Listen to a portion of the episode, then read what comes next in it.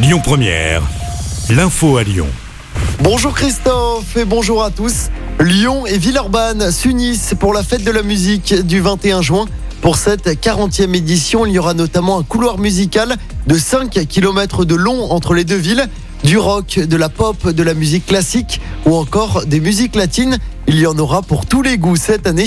On écoute Cédric Van Stevendel, le maire de Villeurbanne l'esprit fête de la musique il y a 40 ans sera respecté, plus que ça même magnifié. Et puis euh, on veut en faire un moment exceptionnel, mais pas pour euh, exceptionnel au sens euh, nous les maires on va se la raconter, exceptionnel pour les habitants de la métropole, les Villeurbanais, les Lyonnais, pour qu'ils vivent un moment de convivialité. Enfin, on sort de, deux ans où les choses ont été extrêmement compliquées.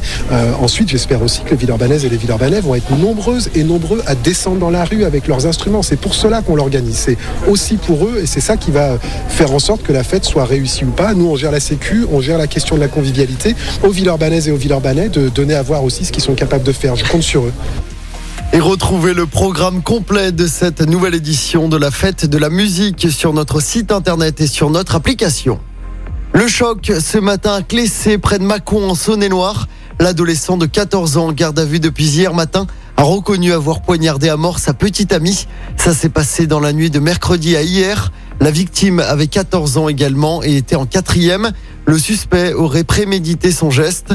Le mobile de ce drame n'est pas encore connu à ce stade de l'enquête. Un trafic de stupéfiants démantelé cette semaine dans les 7e et 8e arrondissements de Lyon.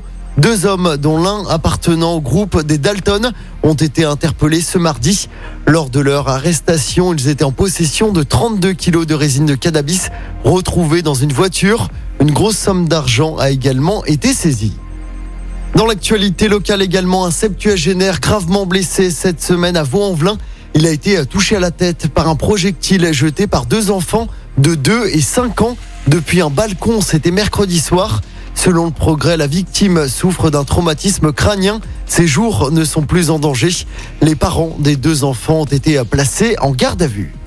En sport du football à suivre ce soir, l'équipe de France va tenter de décrocher sa première victoire en Ligue des Nations, battue par le Danemark la semaine dernière, puis accrochée par la Croatie cette semaine.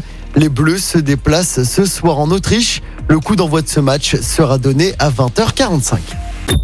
Écoutez votre radio Lyon Première en direct sur l'application Lyon Première, lyonpremiere.fr et bien sûr à Lyon sur 90.2 FM et en DAB+. Lyon Première